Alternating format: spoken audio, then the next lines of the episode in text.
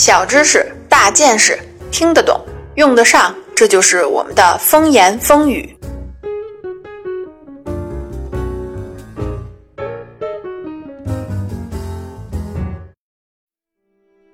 大家好，欢迎收听风言风语。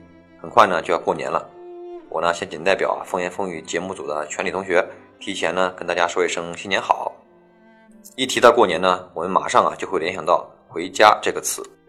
有人说呢，亲人所在的地方啊就是家；也有人说呀，“无心安处即无家”。这些说法呢都对，不过呢都是只说了人的因素，而实际上呢，家这个概念呢还应该包括物，大到呢我们住的一所房子，小到啊我们吃饭的一双筷子，都是家的组成部分。你可能想不到，我们每个人的家庭呢，其实都是一座人类历史的博物馆。当然呢，我们可以不关心这些。但是呢，假如有一天您的孩子问你为什么吃饭的叉子有四根齿尖，而不是三根或者五根呢？这个时候啊，你要怎么回答呢？这种问题很重要吗？取决于你怎么看待它。人们常说呢，我们要热爱生活，但是啊，你绝对不会去热爱一个你根本不了解的东西。或者反过来说呢，如果要去热爱它呢，你就应该去了解它。就算是你追个明星，你还会想方设法的去搜集他的资料，对吧？所以呢，你要想真正的做一个热爱生活的人、有情趣的人呢，最好呢从了解自己的家开始。在正式介绍家的历史之前呢，我们先来看一看现代生活的发端。大家都知道呢，仅仅啊就在一百五十多年前，人类的生活啊跟咱们现在啊是完全不一样的。举一个例子吧，那会儿啊，甭管是多伟大的作家，或者呢是写出多少优美诗句的诗人，家里边呢也是没有抽水马桶。至于他们怎么解决啊上厕所的问题，我们在后面的节目里边呢会讲到。反正呢，绝对算不上优雅。那么我们现在这种卫生、便捷、美观还很舒适的生活呀，是从什么时候开始的呢？那要从1850年的一个英国人说起。1850年的秋天，在伦敦的海德公园，一座巨大的建筑物拔地而起，它用钢铁和玻璃作为主要材料，占地19英亩。相当于四个圣保罗大教堂，是当时全世界最大的建筑物。它的名字呢，就叫万国工业博览会展览馆。盖这栋房子啊，只花了五个月的时间，堪称奇迹。但是这个奇迹是怎么来的呢？说起来啊，真有点任性。有一个英国公务员叫亨利·科尔，他在1849年去法国参观了巴黎博览会，回来就睡不着觉了。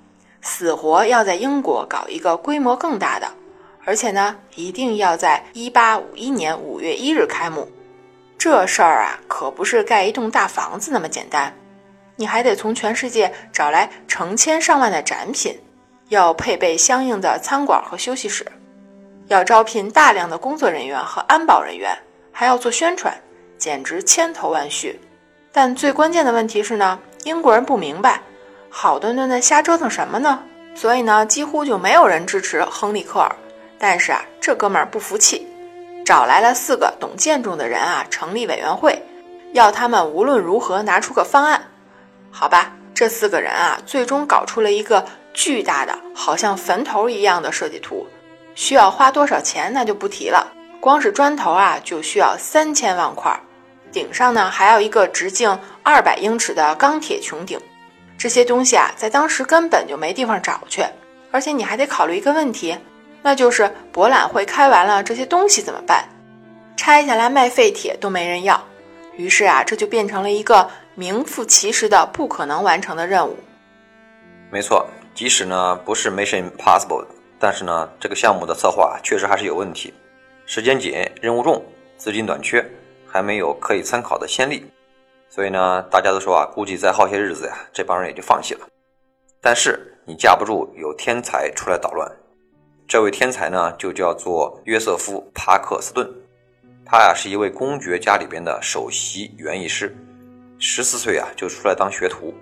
其实呢，并没有正式的学过什么建筑学。但是呢，天才就是这样，是不能拿学历去衡量的。人家无师自通的呀，设计出了著名的皇帝喷泉。那个喷水的高度呢，至今在欧洲啊也是数一数二。他呢还培育出了当时英国很多最优良的水果和花卉。经营了两本杂志和一本全国性的报纸，并且呢，担任了三家铁路公司的董事，还设计啊并建造了全世界第一个城市公园。这种人呢，你说他是全才啊，一点也不过分。就是这哥们儿在博览会项目啊，眼看就要进行不下去的时候，给出了一份设计方案。这个方案呢，几乎是打破了当时的一切规则。他除了要使用大量的玻璃和钢铁之外，还要使用许多易燃材料。他呢，不用砖头，不用灰浆，也不用水泥，甚至啊都不用打地基，就像他种花用的那种温室大棚一样，直接摆在地上。这种设计的优势呢，就在于是结构简单，十个月内啊肯定能盖完。而缺点呢，就在于没有人知道它到底安不安全。但是呢，当时来看啊，既然没有更好的别的办法，那也就只能这么干了。于是乎呢，奇迹就这么发生了。他们调用了英国当时年产量三分之一的玻璃，三万三千根的铸铁，几万英尺的木地板，用了不到三十五周的时间，而且呢，只花了八万英镑。整个博物馆呢，看上去啊闪闪发光，里外透明，以至于呢，人们走进去啊，五分钟啊就开始头晕眼花。所以后来呢，又给它起了一个名字，就叫做水晶宫。听完这个故事呢，你可能会觉得这个有什么借鉴意义吗？不就是一次碰巧成功的冒险游戏吗？但其实呢，它的背后啊，还隐藏着整个时代的变迁。换句话说呢，这个事情能够成功啊，就是因为当时天时地利人和凑在了一起，才造就了这个奇迹。首先，我们看他们呢能搞到那么多的玻璃，其实就是个巧合。在十九世纪初期的时候呢，玻璃这种材料啊，既不好用，也不大好生产，成本非常高啊，基本上呢属于奢侈品。你稍微装饰一下家里边是可以的，但是呢，用它来盖房子，谁也没有想过。直到一八三八年，一种新技术的出现，才让玻璃的成本呢降了下来，这才导致啊工厂可以大规模的生产大块的玻璃。另外一个和玻璃的使用有关的事儿呢，就是法律。没错，您可能想象不到。如果啊某两条法律不废除，那么呢可能直到现在啊你也用不起那么多的玻璃。它就是英国历史上啊很有名的窗户税和玻璃税。这个事儿呢可以追溯到一六九六年，那个时候啊英国国王要普查全国人口，因为你如果不知道啊自己国家有多少人，你就不可能知道啊收上来的税到底对不对。但是呢那会儿呢既没有计算机，也没有科学的普查方法，把全国人口啊数一遍呢需要好几年。可是呢，这几年里边呢，又有人出生，又有人去世，到头来啊，也是算不准。于是啊，英国人就想了一个办法：既然人口摸不清楚呢，那我就干脆啊，直接数窗户。你家有多少窗户，就收多少税。结果你猜怎么着？那我就住地下室呗。你跟当时的英国人呢，思路差不多。你现在到英国去看它的早期建筑啊，就会发现确实很多房子啊没有窗户，或者呢有窗户啊也不开。拿砖头直接给堵上，可是呢，这也就意味着呀，穷人们就只能生活在没有自然光还不透气的屋子里边，很容易啊滋生病菌，还容易煤气中毒。更严重的问题是呢，人家就是没窗户，你总不能硬给人家开一个吧？所以呢，实施这条法律之后啊，反倒导致啊税收下降了。于是到了一七四六年，新的法律就出现了，除了窗户税以外，你还得交玻璃税。而且呢，玻璃越重，交的税越多。结果啊，那时候最受欢迎的就是那种又薄又脆的玻璃。这两项法律呢，执行了差不多一百多年。而就在一八五一年，水晶宫快要建造完成的时候啊，忽然就废除了。所以呢，简直犹如神助。这是说的建材问题。另外一个促成奇迹发生的因素呢，就不那么直观了。我们需要把视野放得更大一点，才能够看得清楚。一八五一年，英国圣公会共有一万七千六百二十一名神职人员，他们被派往英国各处关照当地的信徒，也就是啊每天进行布道，顺便答疑解惑、开导人生什么的。而他们的工资呢，则由当地人民提供，平均算下来啊，每个人有五百英镑的年收入，说出来吓你一跳，这相当于现在的三十多万英镑。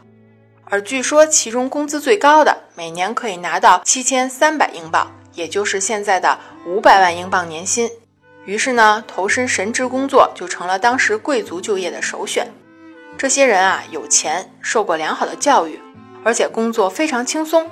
结果就是有了大量的空闲时间，而这些人很少有认真研究神学的，反而开始钻研起业余爱好，比如写小说、考古、算算术、政治经济学、恐龙化石的测定、空中摄影、天文望远镜、潜水艇以及动力驱动的纺织机，都出现在这群人的手中。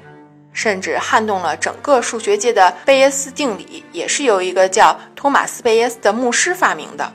除此之外啊，这些神职家庭还诞育出了一大批伟大的后代，包括简·奥斯汀、勃朗特姐妹、丁尼生、胡克、科尔律治等等。可以说啊，是英国宗教制度造就了一个大师辈出的时代，而他对整个世界的影响都是不可限量的。没错。这些历史上的名人呢，其实只是一个缩影，他们在同一时代涌现出现，正是当时国力强盛的证明。在那时候呢，英国人口仅占全世界总人口的百分之一点六，但是呢，却生产出了世界上一半的煤和铁，控制着三分之二的世界海运，从事着三分之一的世界贸易。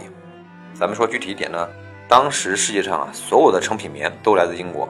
而工厂里边所有的纺织机器都是英国发明、英国制造，而伦敦银行里面的存款呢，比当时世界上所有金融中心的存款总额还要多。毫无疑问呢，你可以说英国就是那个时代最富有、最具创造力的国家。所以呢，我们回过头来看呢，博览会的故事啊，一个公务员，一个园艺师，五个月，八万英镑，这样的奇迹呢，也只有在当时的英国才能完成。说到底，这次万国博览会究竟办得怎么样呢？非常成功，来自全世界的十万件展品呢，摆放在了一万四千张的展台上。你想要挨个看一遍呢，《泰晤士报》啊就告诉你，至少需要二百个小时。这里边呢，包括了各种千奇百怪的东西。纵然是英国啊，当时这么发达的国家，也大开眼界。尤其是当他们看到了美国人的展品时啊，比如像这个缝纫机啊、收割机啊、研发的左轮手枪啊。英国人简直要羡慕死了，他们第一次感到啊，美国这帮乡巴佬原来正在悄悄地缔造一个比他们更加强大的工业帝国。不过呢，那是后话了，我们以后再说。这次博览会呢，最受欢迎的部分呢，还不是展览厅，其实是休息室，因为啊，许多英国人第一次看到了可以冲水的马桶，于是啊，有条件的家庭啊，看完展览以后回到家就开始修建抽水马桶。